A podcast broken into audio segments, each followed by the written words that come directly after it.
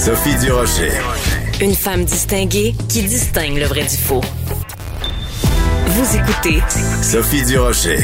Alors, vous l'avez vu dans le Journal de Montréal de ce matin, euh, Guillaume Lemaitre-Vierge, comédien, animateur, réalisateur, qui poursuit le Journal de la Presse pour euh, 1,85 million. Il est très mécontent. Il est absolument furieux que la presse ait révélé euh, l'automne dernier son statut euh, vaccinal. Donc, euh, il dit, ben, ça porte atteinte à ma réputation, ça m'a causé des humiliations, ça a surtout causé la perte de différents contrats. on va parler de tout ça avec Myriam Segal, qui est chroniqueuse avec nous pendant toute la semaine pour la rencontre Segal du Rocher. Myriam, donc, ex-animatrice et, et professeure. Bonjour Myriam. Allô? Est-ce qu'il a raison, Guillaume le Métis-Vierge, de se dire choqué, frustré et attristé euh, par le fait que dans la presse, on ait révélé son statut vaccinal? Écoute, moi, je pense que c'est une très mauvaise chose. Il ramène la question à l'avant-plan. Euh, c'est une mauvaise chose pour lui. Par contre, je pense que pour le journalisme, c'est une bonne chose. Ah oui, euh, explique-moi. Je pense que pour les, les vedettes, c'est aussi une bonne chose parce qu'il va forcer une certaine réflexion. Qu'est-ce qui est public? Qu'est-ce qui est privé? Les vedettes ont une tendance à étaler leur vie privée de façon très publique. Par exemple, Guillaume le Vierge tient un blog euh, avec des amis dont le sujet est essentiellement sa vie de père de famille. Mm-hmm. À partir du moment où tu exploites ta vie privée de façon très publique, est-ce que ton statut vaccinal fait partie du privé ou fait partie du public? Excellente euh, question. alors, moi, je pense que pour lui, c'est une mauvaise chose parce qu'il se remet sous le, sous le spot pour, alors qu'on l'avait presque oublié, les influenceurs l'avaient supplanté, mais que pour le journalisme, si ça, si ça va jusqu'au procès et si ça va jusqu'à un jugement, c'est plutôt une bonne chose. Parce qu'on va pouvoir clarifier, les tribunaux vont pouvoir clarifier qu'est-ce qui est public, qu'est-ce qui est privé. Oui, c'est une bonne chose, puis en même temps, Myriam, euh, ça va dépendre, c'est un petit peu un 25 sous lancé dans les airs, parce que, évidemment, ce jugement-là, si jugement il y a lieu, va faire jurisprudence, et euh, évidemment, nous, comme médias, si euh, le juge émet des règles très strictes, bon, on va se dire, bon, ben, c'est un, un, frein à la liberté d'expression médiatique. C'est En fait, la communauté journalistique, on fonctionne un peu toujours de la même façon. Si c'est un jugement en notre faveur, on est bien content. Si c'est un jugement qui restreint notre liberté d'action, euh, on, on, on, va la dénoncer. Donc, euh, faut faire attention à ce qu'on souhaite quand on est journaliste, euh, parce que ça va peut-être être plus de règles. Et je pense aussi qu'il faut que les jeunes vedettes qu'on est en train de fabriquer à une vitesse VV prime par toutes sortes d'émissions de télé-réalité ou d'émissions plus, plus vertueuses, comme Star Academy, que j'aime beaucoup, je pense que toutes ces jeunes vedettes doivent réfléchir très tôt dans leur carrière à ce qui est privé et à ce qui est public. Mm. Euh, si tes, tes, relations de couple font la une des journaux et que tu l'étales, attends-toi à ce que le jour où ton couple va pas bien, ben ça fasse la une des journaux puis que ça te fasse de la peine. Oui, euh, c'est intéressant ce que tu dis, mais même la réflexion mm-hmm. que Guillaume le Vierge va euh, amène euh, par cette poursuite, est en soi salutaire. Je suis un peu inquiète cependant parce que c'est évident que le journal La Presse n'a plus les reins aussi solides qu'avant euh, et on risque fort de se retrouver devant une euh, euh, une entente hors cours dont les conditions sont confidentielles. Ça fait que tu sauras jamais qui a eu raison et qui a eu tort là-dedans. Oui, c'est possible que ça se règle en effet euh, hors, tu sais, en, en, privé et que. J'aimerais ça moi qu'on clarifie les choses. Est-ce qu'à partir du moment où tu es une, une personnalité publique qui exploite ta vie privée pour gagner ta croûte, tu, est-ce que, où s'arrête ta vie privée et où s'arrête, où commence ta vie publique? Hmm. Euh, est-ce que tu as le droit de décider que ce qui te tente est public, mais ce qui te tente pas est privé? Voilà, et c'est intéressant que tu soulèves ça parce que replaçons-nous dans un autre contexte très différent. Là, je tiens à le spécifier. Je fais pas de, de parallèle exact, mais rappelons-nous par exemple quand Joël Legendre s'était euh, s'était fait pogner par le Journal de Montréal euh, parce qu'il s'était, il avait exhibé ses parties intimes dans une dans un parc à Longueuil. Euh, euh il avait dû eu reçu donc une contravention et euh, le journal de Montréal était tombé là-dessus. Il avait publié cette information-là. Et là, Joël Legendre disait, ben voyons, euh, c'est ma vie privée, euh, ça a pas, ça a pas été Donc pourquoi? Et là, moi, j'avais. L'administration de la justice est publique. Voilà. mais mais moi, ce que j'avais fait, le parallèle. Dans le cas de Guillaume le Métivier, c'est comme plus, c'est comme plus borderline, hein? Oui, mais quand même, moi, ce que le parallèle que j'avais fait à l'époque, c'est que j'étais retournée dans différentes euh, occasions où Joël Legendre avait fait rentrer les caméras chez lui. Euh, il, il, avait euh, donc eu ses deux ses deux petites filles euh, avec une mère porteuse. Il avait les caméras étaient rentrées. C'était l'émission Accès illimité hein, qui porte très bien son nom nous avait montré même la chambre de ses de ses enfants. Et tu sais, c'était vraiment, tu peux pas euh, faire rentrer les caméras plus dans ton intimité que ça.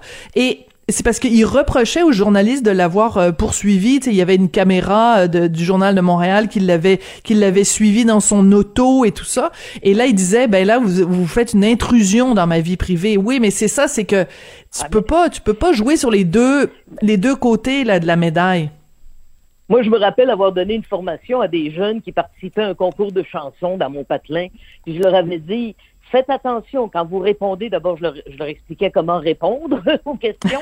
Et puis ensuite, quand, quand vous répondez à une question sur votre vie privée, ben vous commencez à accepter que, que votre vie privée ne soit plus privée. Voilà. Mais tu sais, euh. Euh, l'intimité n'existe plus beaucoup. On l'a vu avec les influenceurs. On parle maintenant plutôt d'extimité, c'est-à-dire que tout ce qui était intime autrefois devient très très public. Sauf que, est-ce que tu peux décider toi ce qui est public et ce qui ne l'est pas? Ouais, mais la question se pose aussi. Tu vois les euh, les influenceurs justement, certains qui sont qui étaient sur le vol de Sunwing, certains qui sont revenus quand même par avion avec un vol d'Air Canada hier. Ils ont été accueillis à l'aéroport par euh, euh, deux de nos collègues, donc Yves Poirier dans un cas et Olivier du du journal de Montréal. Et ils sont là puis ils disaient laissez-moi tranquille puis vous avez pas d'affaire à me, mettre un micro dans le visage puis un caméra dans le visage. Attends deux secondes toi parce que quand tu étais dans l'avion, c'est toi-même qui te filmais. Non seulement tu t'es filmé, mais t'as mis ces images-là sur les médias sociaux dont tu t'es auto-incriminé. Donc c'est quand même délirant, là. Absolument. Puis euh, leur réponse est assez édifiante sur leur quotient intellectuel. Mais je veux pas m'étendre là-dessus. Je trouve simplement que sur le plan du journalisme, la poursuite de euh, Guillaume le Métis-Vierge est peut-être une bonne chose. Pour lui, je pense que c'est une mauvaise chose. Oui, puis euh, tu as tout à fait raison de dire que on, on en parlait presque plus. En même temps, il y a eu quand même eu tout un sketch sur lui où il était extrêmement bien euh, imité par notre ami Guylaine euh, dans dans le Bye Bye, donc il était quand même un petit peu dans l'actualité. Mais tu sais, c'est c'est ce qu'on appelle aussi euh, l'effet Streisand. c'est en, en, référence à Barbara Streisand. Il y a plusieurs plusieurs plusieurs années de ça, il y avait un journal pas très connu qui avait fait un reportage sur une maison qu'elle venait de s'acheter et elle, elle a poursuivi le journal en disant, vous n'avez pas d'affaire de montrer des images de, de ma maison et de dire combien je l'ai payé. Sauf que personne n'avait vu passer le texte. Et donc, elle, en faisant une poursuite, a fait en sorte que tout le monde est allé voir les images, tout le monde a su où elle habitait, tout le monde a su combien elle avait payé pour sa maison. Et depuis ce temps-là, c'est ce qu'on appelle l'effet Streisand, c'est-à-dire que si tu euh, attires l'attention de tout le monde sur un truc parce que tu penses que toi ta réputation a été a été atteinte, ben fais attention parce que tu vas peut-être justement contribuer à ce que... les rechercher au bout du compte. Exactement. Voilà. Donc c'est peut-être euh, ce qui est arrivé avec euh, Guillaume Levin-Tivierge parce que je pense honnêtement qu'en 2022 tout le monde avait à peu près passé la page, puis tout le monde était, tu sais, je veux dire, c'est un comédien extraordinaire, c'est un animateur fabuleux. Je pense, pour avoir parlé à des gens qui travaillent avec lui comme réalisateur, que c'est un excellent réalisateur. Donc, je pense qu'il serait retombé sur ses pattes, puis il aurait très bien pu continuer sa carrière sans, sans, sans aucun problème. Puis on le voit de toute façon dans l'émission. Chaque fois que la poursuite va franchir une voilà. étape, à chaque fois, on va refaire la manchette, puis on va se demander, coudon, y es-tu vacciné à ce heure? Oui, c'est ça. Puis en plus, euh, euh, dans il y a un collègue du journal qui lui a parlé et il a refusé de dire c'était quoi son statut vaccinal. C'est quand même bizarre parce que ben, il, en plus il avait fait des... il peut plus répondre à cette question-là. Euh, ben voilà. Il poursuit la presse en leur disant que c'est confidentiel. Fait que s'il s'il répond à la question, il vient d'accepter l'idée que c'est public. il peut plus répondre à cette question-là. Il se met dans une situation infernale. Mais je pense qu'effectivement, on a besoin d'un jugement qui va nous, nous tirer un peu plus la ligne sur ce qui est privé et public plutôt que d'aller de poursuite en poursuite. Oui. Euh, Myriam, euh, ton deuxième sujet dont tu nous veux parler, euh, dont tu veux, pardon, nous parler aujourd'hui, c'est euh, une réaction à la conférence euh, de presse du ministre de l'Éducation, Jean-François Roberge, hier. tu m'envoies des petites notes pour me parler de tes sujets. Tu me dis, il est aussi mauvais que le commandant du vol de Sunwing. Qu'est-ce que tu veux dire exactement? Ben, le commandant du vol de Sunwing aurait dû faire atterrir en urgence son avion au premier aéroport de dégagement qu'il avait sur sa route. Mm. Quand, quand un, passager s'empare du système de, de, transmission à bord sans la permission des agents de bord, il y a matière à un atterrissage d'urgence dans un ben aéroport de dégagement. Il n'aurait jamais dû se rendre à destination. Et de faire, et de faire demi-tour. Et ça ne m'étonnerait pas que le commandant du vol de Sunwing soit, blâmé, par Transport mm. Canada. Ouais. Et donc, le parallèle avec Jean-François Roberge, c'est que lui aussi aurait dû faire un atterrissage d'urgence. ben, le problème de Jean-François Roberge, c'est qu'il est pas bon non plus. Il sait pas ce qui se passe dans son avion.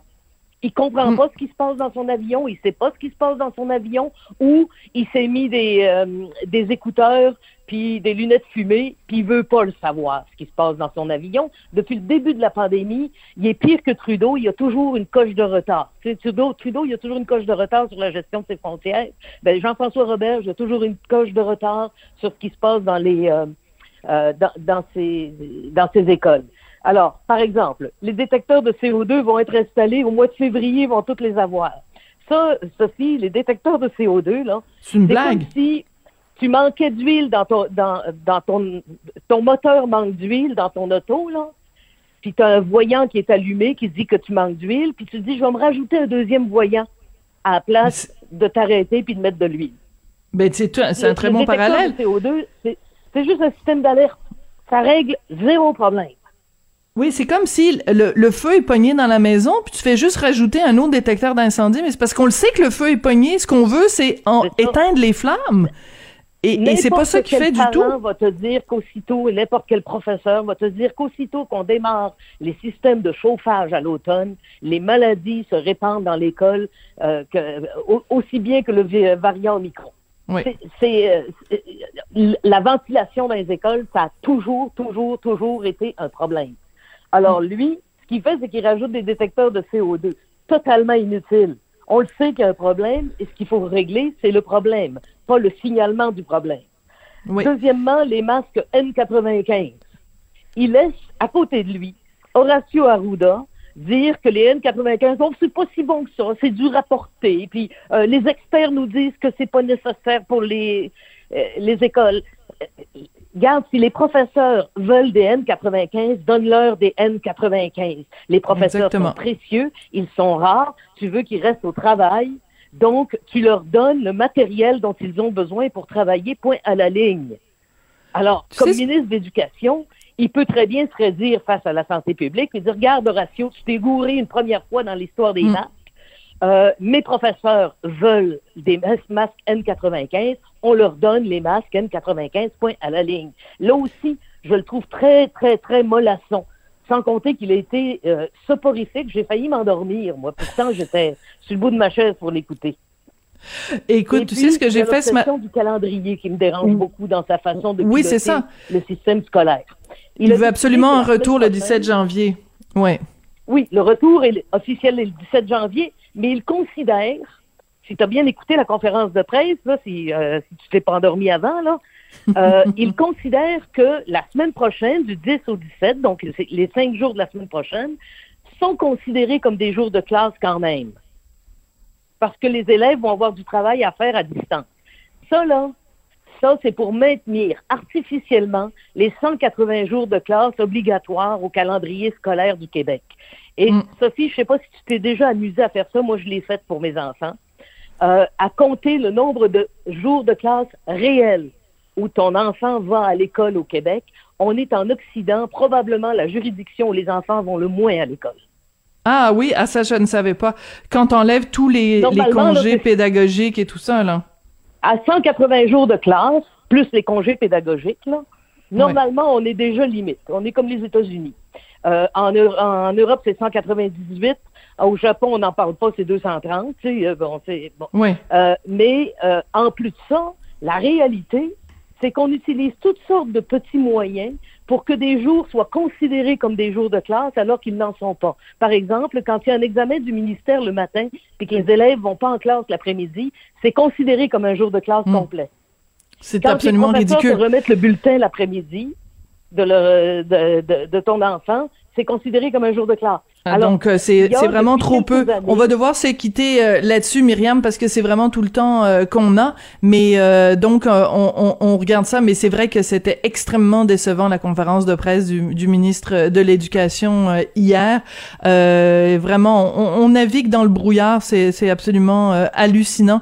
Puis je comprends pas, il y a des spécialistes qui disent depuis des mois, je pense à Nima Machouf, je pense à Amir Kadir, je pense à plein d'autres, ventilation, ventilation, ventilation, ventilation. Il fait une conférence de presse, on était tous convaincus qu'il allait annoncer quelque chose pour les ventilations. Rien du tout, c'est absolument déplorable. Myriam, merci beaucoup, puis on se reparle euh, demain.